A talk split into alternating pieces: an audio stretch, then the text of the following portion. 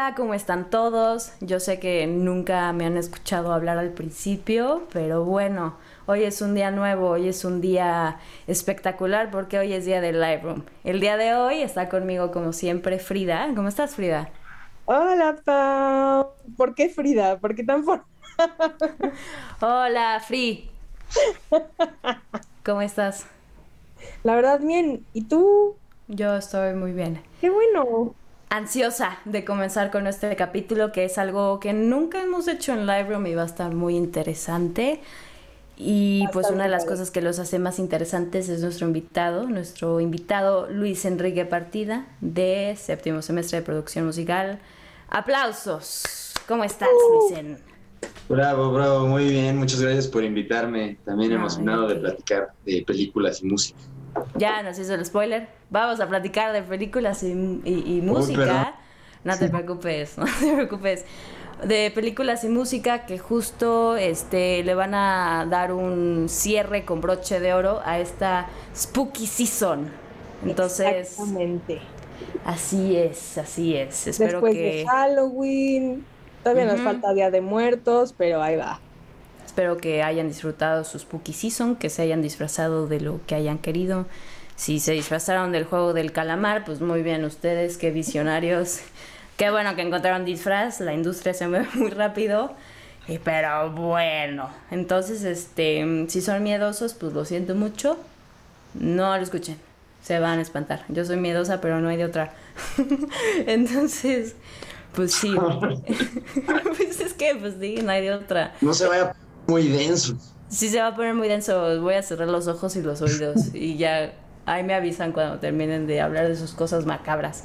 Pero para este episodio elegimos tres películas, las cuales son muy conocidas en el mundo del arte, pero pues no muchos las han visto porque son viejitas, pero de todas maneras son un clásico y están 100% recomendadas. Excepto una, una es más contemporánea. Pero la primera es Joss, la de tiburón. La segunda es Psycho y la tercera es A Quiet Place. Entonces, Free, ¿nos haces los honores para comenzar con esta mesa redonda, esta plática? Claro que sí. Pues sí, como dice Pau, creo que, creo que son películas muy clásicas, obviamente excepto A Quiet Place, pero creo que la mayoría las conoce. Este, y creo que A Quiet Place fue como en 2018, si no estoy equivocada. Y este, pues bueno, ahora sí que va a ser muy diferente que como otros episodios de Lightroom porque no hay preguntas específicas. Literal, solo vamos a platicar un poco, justamente una mesa redonda. Entonces, Luisen, este, si quieres darnos como pie para como platicar un poco como de los elementos importantes de un score de una película, em, específicamente como película de terror y etc. Y hablar un poco de los scores. Esperen, primero que nada, quiero decir, se preguntarán, ¿y por qué Luisen? ¿Quién es Luisen? Eso es brutalmente importante y por eso, ¿quién mejor que Luisen para contarnos quién es? ¿Quién es Luisen y qué sabe y por qué lo invitaron? Exactamente. ¿Por qué va a hablar? Exacto. No, yo pues estudio en REC, producción musical, como casi todo el mundo. Este, pero llevo ya unos años que empecé a tomar clases particulares con, con un profesor fuera de REC de film scoring. O sea, de hecho empecé con film scoring antes de, pues, de entrar a la carrera de producción, entonces llevo, pues, llevo más años componiendo este, como cosas de este estilo y, y, para cortometrajes y así, que como tal produciendo. Entonces por eso, por eso me invitaron, no se espanten. Luisen también es famoso en TikTok. sí. Hay dos, tres videos que, que, les ha ido más o menos bien. Muy bien, a mí me salieron en mi For You page. Ya, realmente ya no me va muy bien, pero hago como fan-made, o sea, temas como para personajes de películas famosas. Yo los, yo los compongo y los subo a TikTok y ahí a veces la gente los ve. Por si quieren buscarme ahí en en el TikTok.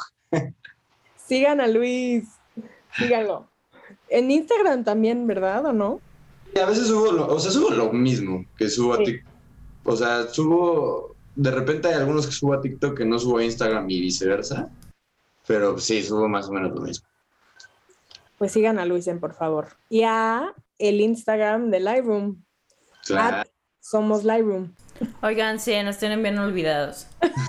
o sea, qué poca. Nos esforzamos mucho. Son, es, es sudor, es lágrimas, es rompernos el coco para brindarles un espacio lindo. Y esto me llevaría 50 horas de argumentos, pero eso ya será otro capítulo de 50 razones por las cuales nos tienen que por las cuales nos tienen que seguir. Está Pero eso no es el capítulo. El capítulo es de películas. Entonces, ya saben quién es Luisen. Ya saben su propósito de esta, de, de estar aquí. Entonces, ahora sí, platiquemos de pelis. Pues ahorita yo que vi, este, traigo frescas la de Joss y la de A Quiet Place. Algo que me llama mucho la atención, a ver, ustedes qué opinan. O sea, es como, o sea, evidentemente es- hay muchos años de diferencia entre una y otra, ¿no? Pero cómo se, cómo se nota en la música, no nada más como, o sea, como a, a nivel, obviamente, pues en A Quiet Place, pues hay un chorro más de cosas que solo la orquesta, ¿no? Pero cómo, cómo está construido musicalmente cada, cada score es súper distinto, pero usan las mismas técnicas que, o sea, ya a nivel scoring, ¿no? No a nivel composición, porque la composición es súper diferente. Este, pero esta onda de, de como los temas o los sonidos o los instrumentos que representan una u otra cosa en, en la película, eso siempre se van a usar. En, en Just pues es el clásico, ¿no? Que ya es como la música de, que indica peligro así por excelencia en el mundo. El, y en, en, lo que yo encontré, en, o sea, en, en común, en la de A Quiet Place, es que cuando se cuando hay algo que tiene que ver con las criaturas estas que, que son, serían básicamente lo que sería el tiburón en la de Jaws, suena, o sea, no, no, hay, no hay una melodía como tal como en la de Jaws, que es mucho más rebuscada y podríamos decir que, entre comillas, pues más, más compleja a lo mejor musicalmente. Este, en, en A Quiet Place son unos metales que hacen una nota nada más y, y creo que, bueno, son, deben ser trombones o algo así porque son, están bastante graves y nada más hacen como y se repite y se repite y se repite y ese es el tema, es una sola nota. Eso se me hace, o sea, se me hace interesante del estilo, como de este estilo que se está llevando nuevo, que es la tendencia, ¿no? A ser más minimal y a lo mejor llamar menos la atención con la música, pero al final hacen pues, las mismas cosas todo el tiempo. Eso se me hizo interesante. A mí me gusta eso, pero porque yo creo que, mm, que son como diferentes tipos de, de terror o de, de- thriller así, porque puedes tener una, una película en donde la música siempre esté como eh, al borde de, de- de como que explotar y nunca explota, o también puedes tener cosas más minimalistas como The- A Quiet Place. Y yo siento, la verdad, que se ha tomado este approach justamente como de que ser más minimalista, porque no sé como otras personas, pero justamente en las películas cuando de repente ya no hay ya no hay sonido, ya no hay canción, ya no hay nada, es como justo las partes que dices, "Mm, algo viene. o sea, ya no es la música a veces que te da ese cue, es la eh, falta de música literalmente. Y digo, eso a mí, A Quiet Place a mí, a mí me gusta mucho. Yo creo que me gusta, pero pues ya es muy viejita, ¿no? O sea, ya Ya da Sí, risa, no. ¿no? sí da risa, pero visualmente. O sea, Ajá. visualmente sí da risa. Auditivamente da miedo. bueno, causa mucha tensión, pues. Ya es, ya es más difícil tomártela en serio, la verdad. O sea, ahorita que la vi, pero igual por la música, ¿eh? No nada más por, obviamente, pues los efectos no son, no, no están igual de chidos que en A Quiet Place, que pues, es de 2018 y creo que Joss es de los 70 Este, pero la, ya la música, primero, primero me puse a escuchar el score y luego vi la película y cuando estaba escuchando el score dije, o sea, yo estaba pensando como, esto, esto no, o sea, no me, puede, no me va a dar miedo, oye, porque, o sea, era como la tendencia que había antes de escribir, o sea, escribir así para las películas era todo como mucho más obvio, o sea, ahorita, ahorita ya a lo que van todo el mundo y como se está aprendiendo a hacer scoring ahorita es hacer muy- siendo mucho más sutil y normalmente es lo que te piden los directores.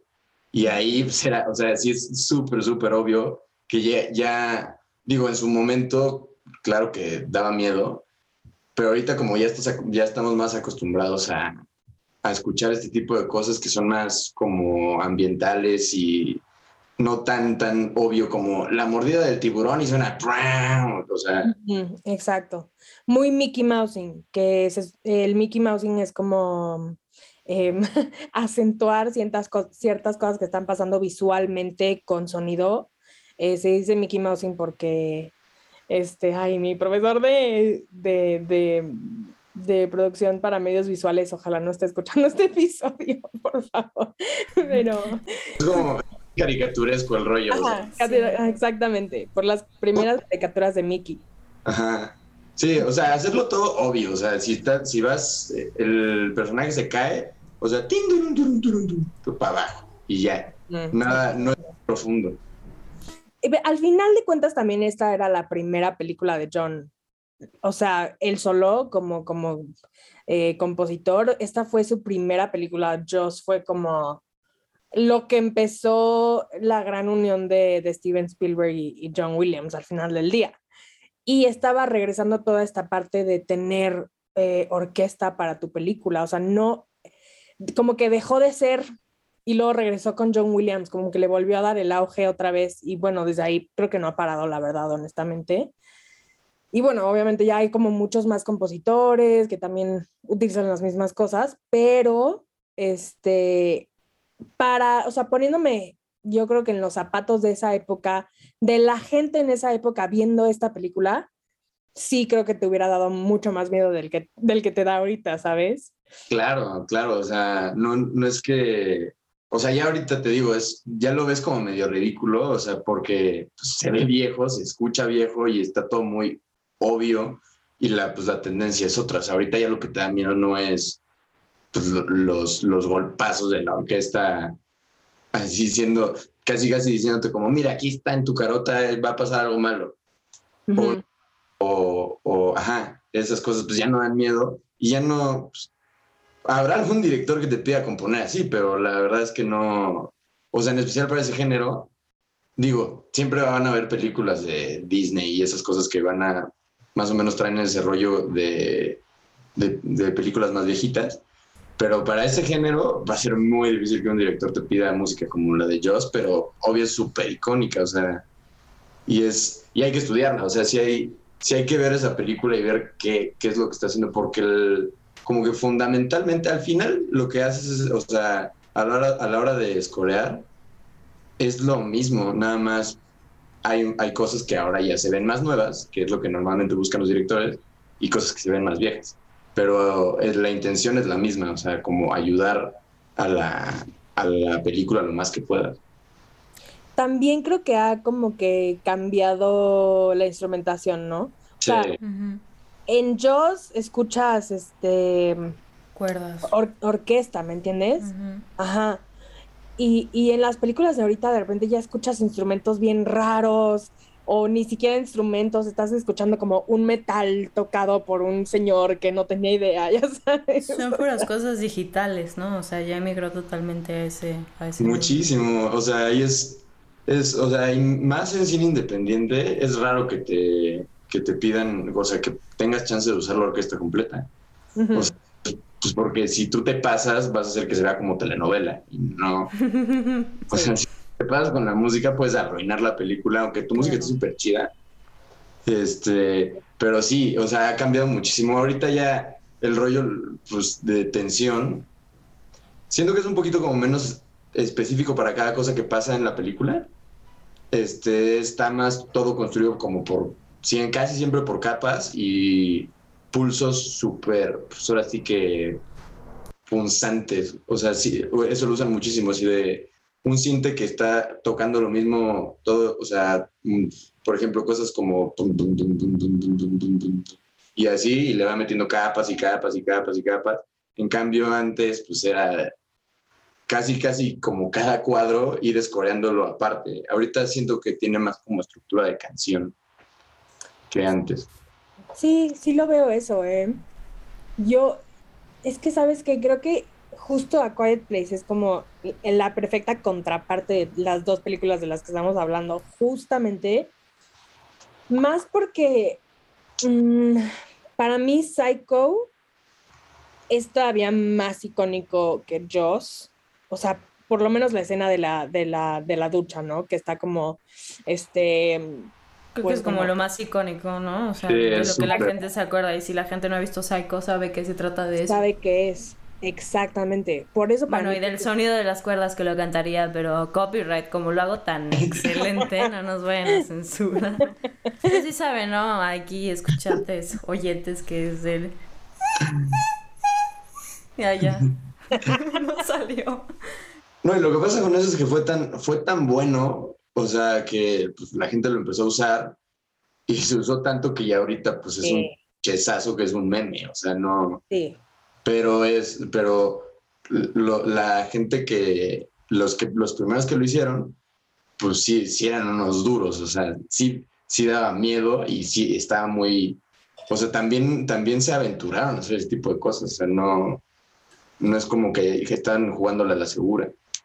Sí, de, de hecho, esa, esa escena con música fue un, o sea, no un accidente, pero fue como que sin querer queriendo, porque justo Bernard Herrmann, que es el que hizo la música de, de Psycho, eh, empezó a hacer mancuerna desde como dos años antes con Alfred Hitchcock, que es el director de la película, pero empezaron a hacer mancuerna, creo que su primera película fue Vértigo, que fue como unos años antes de, de Psycho.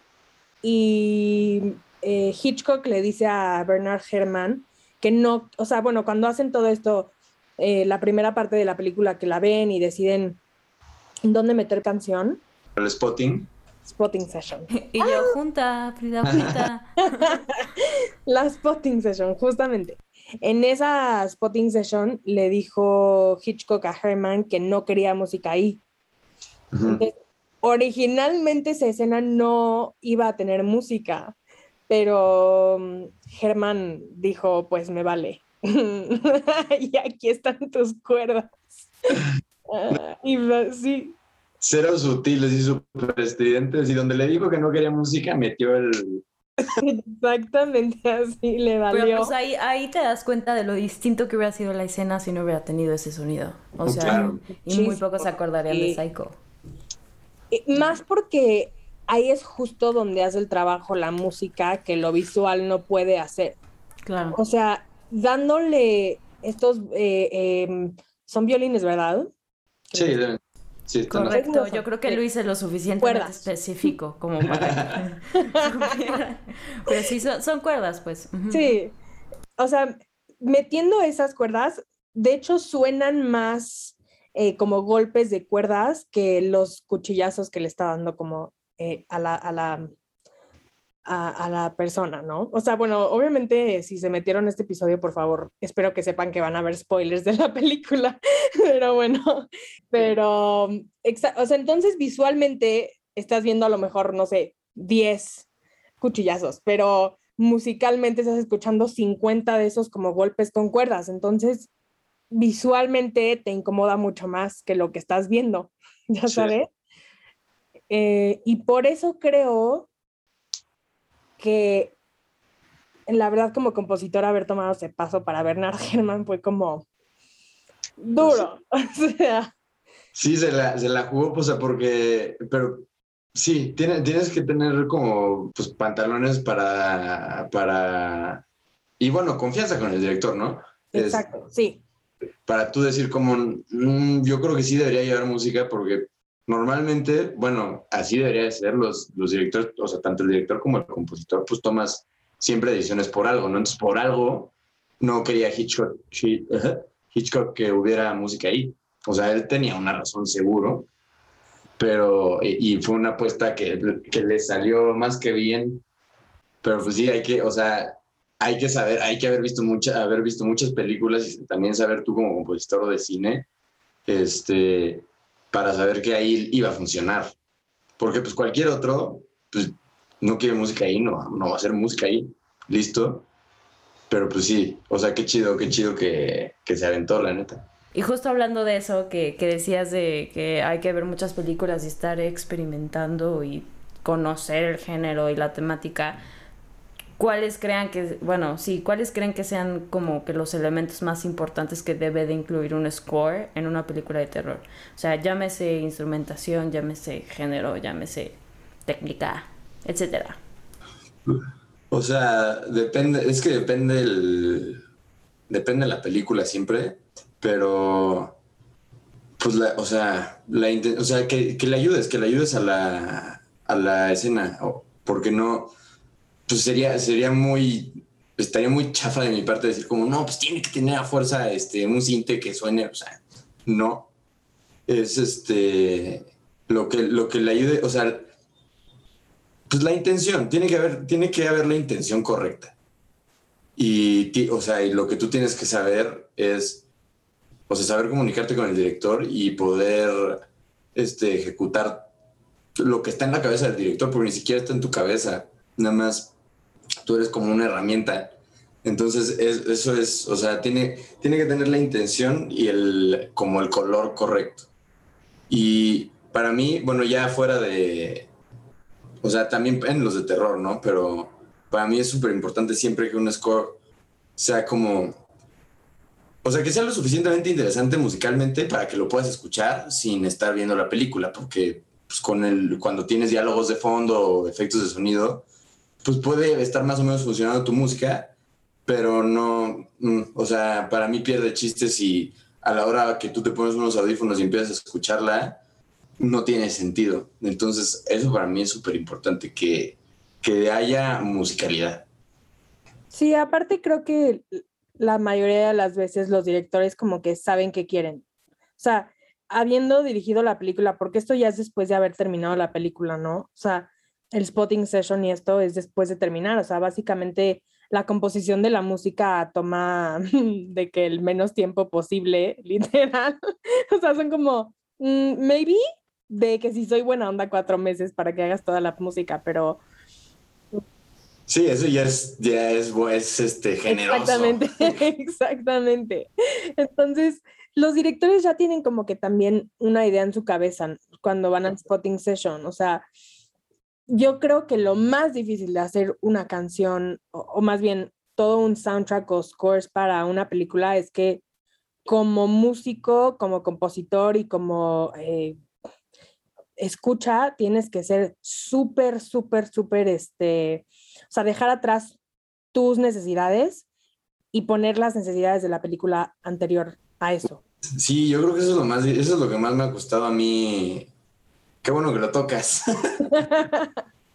o sea, justo yo, y creo que esa es como de las partes más, porque tú puedes ser muy buen músico y cuando tú compones tus rolas y tu, tus, o sea, lo que sea, pues tú estás haciendo tus cosas para ti, ¿no? A la hora de empezar a, hacer una, o sea, componer para una película, tienes que ser súper desapegado con lo que está, este, vas componiendo y dejar tu ego, o sea, tu ego de compositor que todos tenemos, así de que yo quiero divertirme componiendo y hacer estas cosas que a lo mejor a mí me gustan y se me hacen bien chidas, pero a lo mejor estás como overscoring y eso pues nos pasa a todos. Ya el primer, el primer corto que hice, eso me pasó, o sea, yo estaba así de que sí, música, música y súper temático y siendo, estaba exagerando un buen, estaba bien la música, sonaba bien, pero no estaba yo fijándome en lo que me tenía que fijar y pues me corrieron. no. Pero en el primero, entonces sí te agüitas, pero eso ya nomás te lo da la experiencia. Pero es, es, lo más difícil, o sea, es lo más es lo de lo más difícil, porque aparte tú, a ti te puede encantar y es horrible acostumbrarte a ver una escena con tu música que ya la viste 400 mil veces, se la mandas al director y te dicen, mm, no, se siente horrible. Siempre, siempre tienes que, o sea, es lo más difícil como dejar tu ego de músico y de compositor de lado y hacer lo que tengas que hacer. A veces nada más es un paz o una nota o cositas así y se siente a veces como que, o sea, yo cuando me ha tocado hacer cosas así de minimales, siento como que estoy haciendo trampa. O sea, como nada más solo estoy picando tres notas. Siento que tengo que hacer más, pero no, o sea, no, no siempre. Es duro, pero siento porque como que no estás acostumbrado como músico o sea, justo cuando haces tus cosas personales es como, que yo voy a meter esto porque a mí me gusta y esto no porque no le va. Pero haciendo justamente, o sea, o jingles o cosas para películas y así, es como, ahora sí, lo que te tocó hacer básicamente, porque al final del día también, como dices, hay diferentes películas para cada género y para cada tipo de música que vas a hacer, o sea, no es lo mismo hacer una película de, Disney o de Pixar que hacer una película como, como A Quiet Place, o sea, Disney o Pixar son justamente mucho más temáticas, eh, los scores son de que melodías súper bonitas y se junta todo y etc. Y A Quiet Place es otra cosa totalmente diferente. O ponle otra, eh, ¿cómo se llama esta película? Es buenísima, una de... Chucky. una como romántica, pero que tiene una música súper bonita de Johan Johansson. Ah, la de... La teoría del todo. Esa, la, de este Stephen Hawking, ¿no? Sí, exacto, exacto, exacto. O sea, son eh, música completamente diferente, como es también Harry Potter, o sea, es completamente diferente. Y también si ves, o sea, ya Harry Potter sería como para un episodio entero solito, pero cada película de Harry Potter tiene una distinta forma de, hacer el, soundtrack. Porque cambian muchas cosas, aparte de que cambian los compositores, pero pero si escuchas, por ejemplo, o bueno, si te gusta mucho eh, la música de películas y así, si escuchas las obras de, John Williams, yo creo que es muy fácil saber que es John Williams, ¿sabes? Sí, tiene, tiene una firma que no, o sea, no se pierde y aparte, pues es todo lo más famoso, o sea, todo, todo, si quieres, no sé, por ejemplo, música que represente peligro, o sea, esa, esa mancuerna de con Spielberg y, John Williams, o sea, tienen, pues, tienen todo lo más famoso, o sea, porque también igual, si quieres música de aventura, es Indiana Jones, que son ellos dos. Este, o, música triste, es Schindler's List, son ellos dos. Este, todas esas. Eh, y él y tiene un sello, él sí tiene un sello que no, que no se te puede ir el queridísimo Williams. Ese es mi favorito, la verdad. Sí, yo creo que el mío también. No sé, él hizo todas las películas, o sea, todos los cores de mis películas favoritas. Pero como que regresando, a mí me gusta mucho justamente como los potting sessions y a mí me encantó lo que hicieron en A Quiet Place. Porque se supone que A Quiet Place es muy conocida porque en el screenplay hubieron muchas como detalles del sonido, o sea, sí eran muy específicos con el sonido y el texto y, eso fue lo que hizo que grabando los folies y estas cosas que también son parte del score en una película eh, fueran tan importantes eh, dentro de todo, o sea, porque al final del día no nada más estás escuchando como los eh, pedacitos de música de la película, o sea, estás escuchando si se escuchan las pisadas, si no se escuchan las pisadas, de repente ya no hay música, pero te diste cuenta que había música o no, ya sabes. A veces es muy desapercibido en esa, en, esa forma de hacer un score, pero lo que yo siento que está muy padre de A Quiet Place fue que justo tienen un personaje que es este sordomuda, creo. Ah. Creo que es sordomuda. Sí. Y hay cachos en la película donde vemos eh, la película desde su perspectiva y todo el sonido como que se, no se va enteramente, o sea, no es eh, solo silencio, pero se, escucha como tapado, ¿no? No sé cómo explicarlo.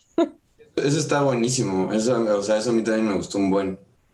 Que, o sea, que en, las partes en donde ella, o sea, desde la perspectiva de ella, así como, pues sí, o sea, quitan música, quitan folies, quitan todo, y pues se escucha, pues ahora sí que se escucha el silencio. Sí, básicamente. Pero por eso te digo que vas a tener que verla. Sí. para los que no saben, le da miedito. Todas las películas de terror.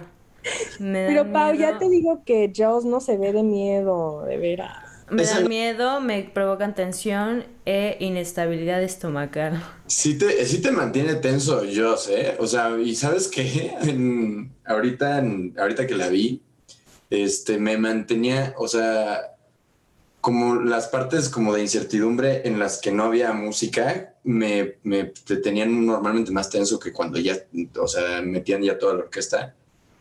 Este, y eso estuvo bueno. También hay una parte que me gustó de, de Joss, que, pues, o sea, ya como esta, este rollo de spoilers musicales, que ves cuando, de cuando van a hacer, cuando están como los niños haciendo la broma de, con la aleta del tiburón. Ah, o sea, sí. está así súper asustada, pero no suena el tema del tiburón. Entonces, si te estás fijando en la música, ya sabes que la gente está asustada, pero en realidad no están corriendo peligro hasta que suene el tema del, del tiburón. Eso está padre. Les quería comentar que es cuando hace rato estaba haciendo una tarea, me puse a escuchar el soundtrack y de verdad que me puse muy muy tensa.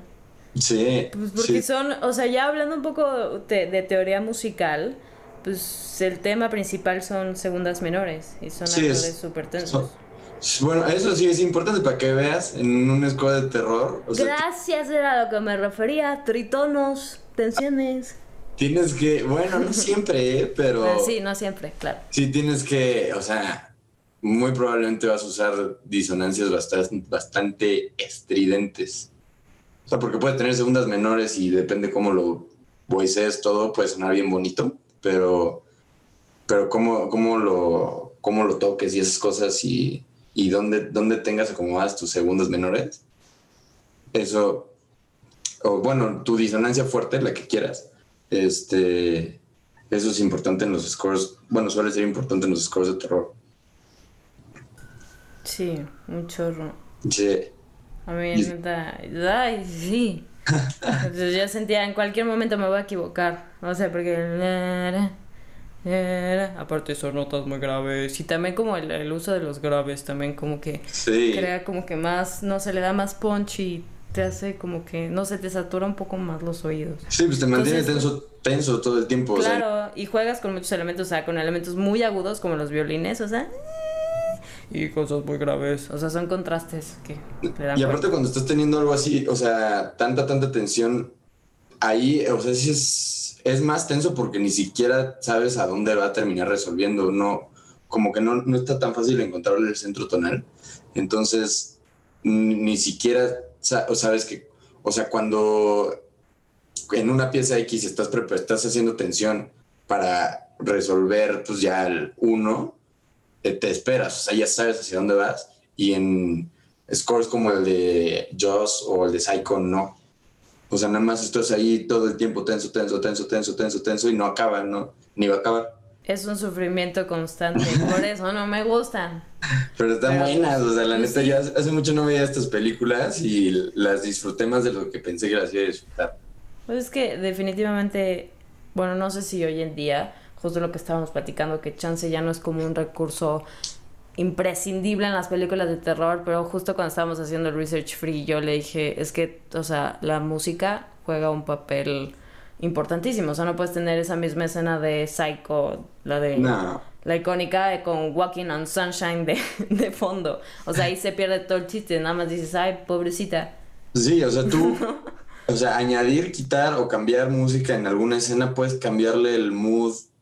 O sea, es casi, casi como si le cambias diálogos o, si- o, la intención en la actuación o algo así. Pues puedes cambiar todo, todo. Entonces, sí es, sí es un chorro de responsabilidad este, tener, o sea, lograr lo que quiere el director y fijarte en todo, o sea, en todo, en todo, en todo. Si hay, o sea, en la luz, en, en, las, en cómo se mueven las cámaras y esas cosas. Que, o sea, no, no, hay, no es que haya que saber muchísimo sobre cine y, y tener la teoría súper dominada, pero sí ya más o menos saber que si, que si hay un zoom in muy rápido, a lo mejor es algo importante, ¿sabes? Entonces, esas cosas tenerlas en cuenta es súper importante. Pero aparte también porque, o sea, lo que nos decía mucho nuestro eh, querido profesor de medios visuales, Ajá. Que esa, esa clase está increíble, Lisen, creo que te va a encantar. Creo que te toca mm, el siguiente semestre. Sí, creo que me toca el siguiente. Les va, les va a gustar mucho. Eh, Este, y lo que nos dice mucho el prof es como que la música es como esa, em, como, es la vocecita que no siempre sabes que te está diciendo algo, pero siempre te está diciendo algo. O sea, no puedes como, visu o sea, visualmente está difícil poner como, si yo, hay una escena mía solita y estoy pensando en el amor de mi vida, pero no hay diálogo, no sabrías que estoy pensando en el amor de mi vida. Pero si abajo de eso estás poniendo como una canción, no sé, nostálgica y romántica o lo que tú quieras, ahí ya le estás dando como el contexto a la escena. Entonces, también por eso siento que, que, es lo que dices tú, Pau, que por qué es tan importante, porque al final del día, la música es el diálogo que no eh, tiene palabras y te está diciendo todo lo que necesitas saber que no puedes, este, que no te pueden decir los personajes, básicamente. No, y en, en o sea, literal, en esta de A Place, que literal, pues no, se la pasan sin hablar casi toda la película, este, pues la música funciona así, o está lleno de terror, ¿no? Pero la, todos los primeros, la primera media hora de Wally, o sea, no hay ni un diálogo, ni uno, y entonces está súper bien contada. O sea, el compositor es como un asistente de storytelling. O sea, como un, como otro, como un narrador. Sí, sí, yo también diría que es eso. Y eso yo siento que es lo que hace, lo que hace más padre cada diferente, o sea, porque hablábamos como elementos del score importante, pero más que nada yo siento que eso es lo que hace interesante cada película individual, porque no hay un set de reglas nunca. Así como nos lo dicen para producción de que no tienes que hacer nada de una forma específica, o sea, es ir con lo que tienes a la mano y con lo que estás haciendo. Es básicamente lo mismo para, para cine, yo diría, ¿no? O sea, bueno, en mi humilde opinión creo que yo diría que es lo mismo porque nunca creo que vaya a haber un set de reglas o de lista de tics para una película. Porque siempre va a cambiar, o sea, siempre. Sí, siempre. Y eso es lo que lo hace padre, o sea, y cada proyecto, o sea, eso es, sí es como medio terrorífico. Cada vez que a mí me mandan un corto, o sea, siento que no voy a saber qué hacer. O sea, sí, como que no, no, no, digo, ya, ya tengo mis mañas y todo, ¿no? Pero de todas maneras, cada, cada vez que lo estoy viendo y no así sin música o, y esas cosas, me espanto. Es como, chale, ya, o sea, que ¿qué voy a hacer aquí? Porque nunca, nunca es igual. Y eso es, pero eso es, lo, es parte de lo padre. Y aparte, las decisiones creativas de cada compositor son, varían. O sea, estoy segura que si a mí o a Pau nos dieran ese, ese mismo corto y los tres hacemos el mismo corto al mismo tiempo, va a salir algo completamente diferente de los tres. O sea, si, si Joss no hubiera sido eh, eh, compuesta por John Williams, a lo mejor tendríamos algo completamente diferente, ¿sabes? O sea, ahorita sería otra cosa icónica o no sería icónica, ¿sabes?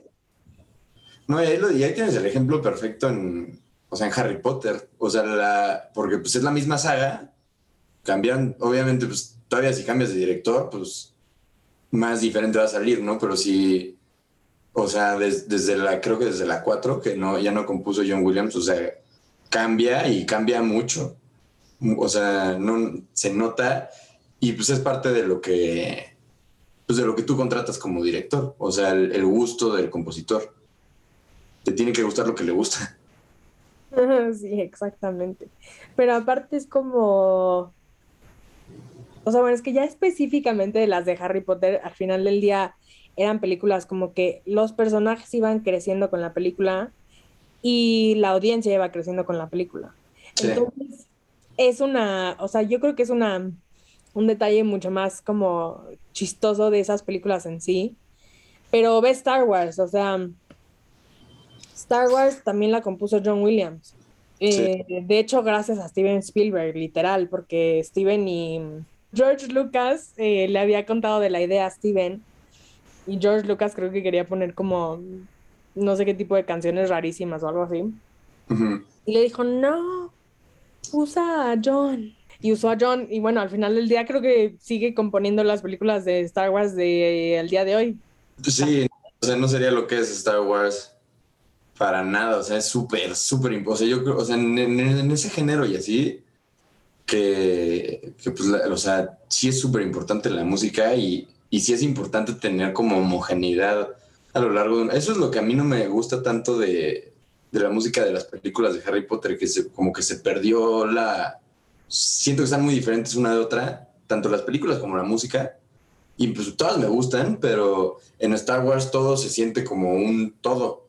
Y en, y en Harry Potter no, igual en El Señor de los Anillos todo se siente como... O sea, es todo, todo, porque pues, todo lo hizo el mismo, todo el mismo, o sea... El mismo compositor, solamente que siento o sea, es que hay, hay, dos, hay dos cosas, ¿no? O sea, como que está padre en series así tan grandes, porque digo, nosotros estamos hablando como de una película, un standalone, ¿sabes? O sea, Psycho, Jaws y A Quiet Place. Bueno, A Quiet Place, de hecho, sí tiene segunda, pero me refiero como que no son series de ocho películas, ¿no? etc.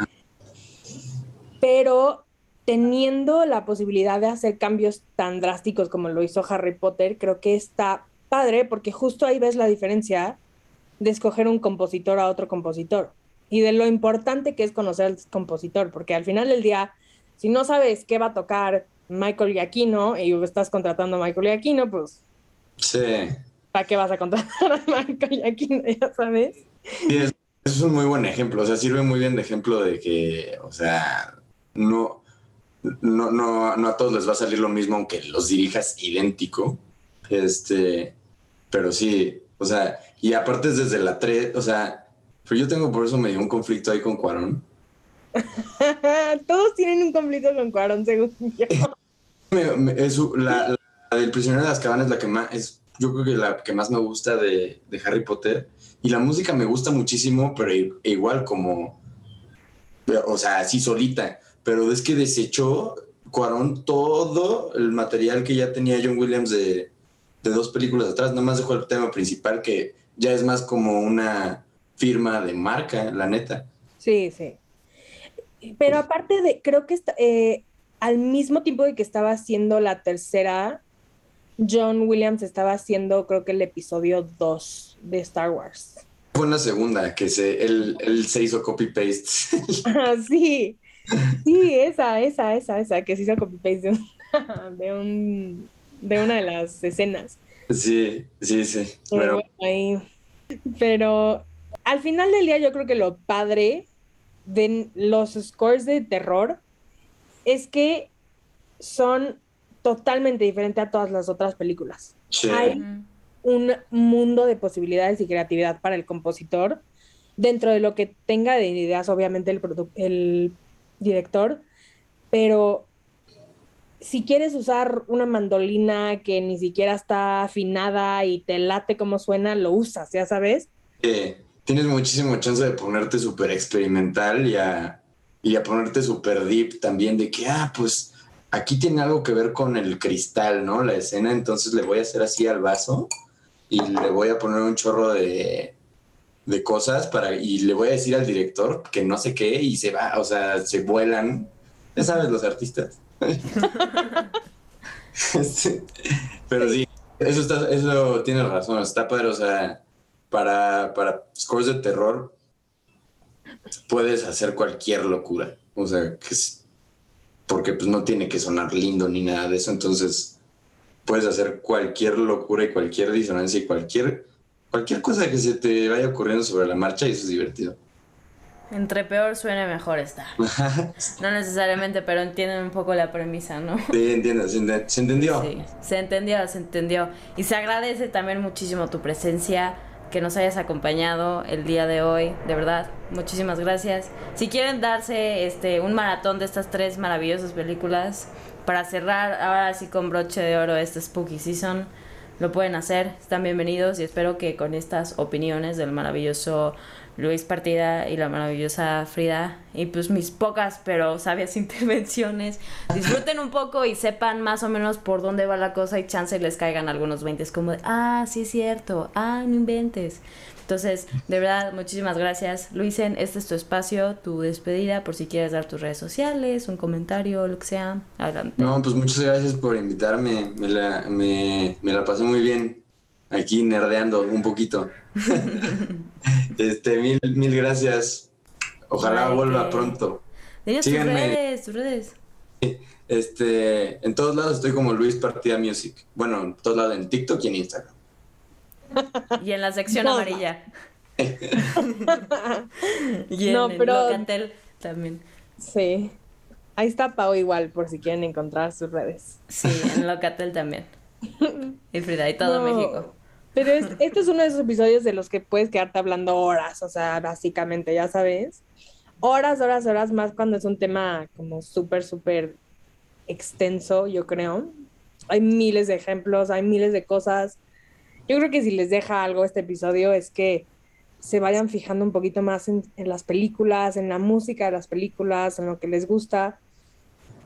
Y que aparte de eso, este, pues, no sé, hagan un research, ¿no? O sea, la mayoría de las personas que están escuchando esto son músicos o productores o ingenieros y este, espero que por lo menos les haya divertido un poco escuchar. Eh, y ahora sí que, pues, mil gracias, dicen. Que igual y en una de esas se puede armar una segunda parte y no necesariamente de películas de terror, sino como de otro tipo de películas. Chance lo que decías, como un capítulo en específico de Harry Potter, porque hay gente que le fascina Harry Potter. Sí, como No. Luisania Free. Bueno, bueno. El día que vayan a hacer algo como de High School Musical o de Glee, me hablan. Nada, no es cierto. Sí es cierto. Pero no, ojalá que sí se pueda prestar para hacer un episodio y sí, ojalá que sea en este semestre, si no es en este semestre, pues en el próximo y traemos a Frida invitada. ¡Yay! Por porque. Free sí se sabe, Free es como Patty Chapoy, pero del, de los scores. O sea, de que, ¿cómo sabe tanto de que el- alguien platicó con no sé quién y dice no sé quién y gracias a eso trabaja no sé quién con no sé quién? A ver, es que a ver, son- es una mezcla de cosas, señor. Pues tuve mi clase con el queridísimo profesor Rodrigo Flores. Eh, profe, ojalá no estés escuchando este episodio porque qué pena, pero te mando unos saludos por ahí. Y, y él también tenía unos fun facts que yo decía, órale, señor, ¿dónde sacaste eso? Pero también hice un research para mi tesis, así que, hola. Muy bien. Pues Pero por favor, sí, invítenme. Sí, claro, adelante. Cuando este sea mi imperio. Prontamente. No, no es cierto. No, pero de verdad muchísimas gracias a todos, un honor y espero que nos sigan escuchando en Live Room, ya saben, misma hora, mismo lugar. Yo soy Pau. Por favor, síganos en Instagram, at Somos Live Room. Porfitas, ya lo hicen. Oh, ah, sí, mucho. claro. Síganme, síganme. Ahí, queremos. Gracias. Gracias por escucharnos.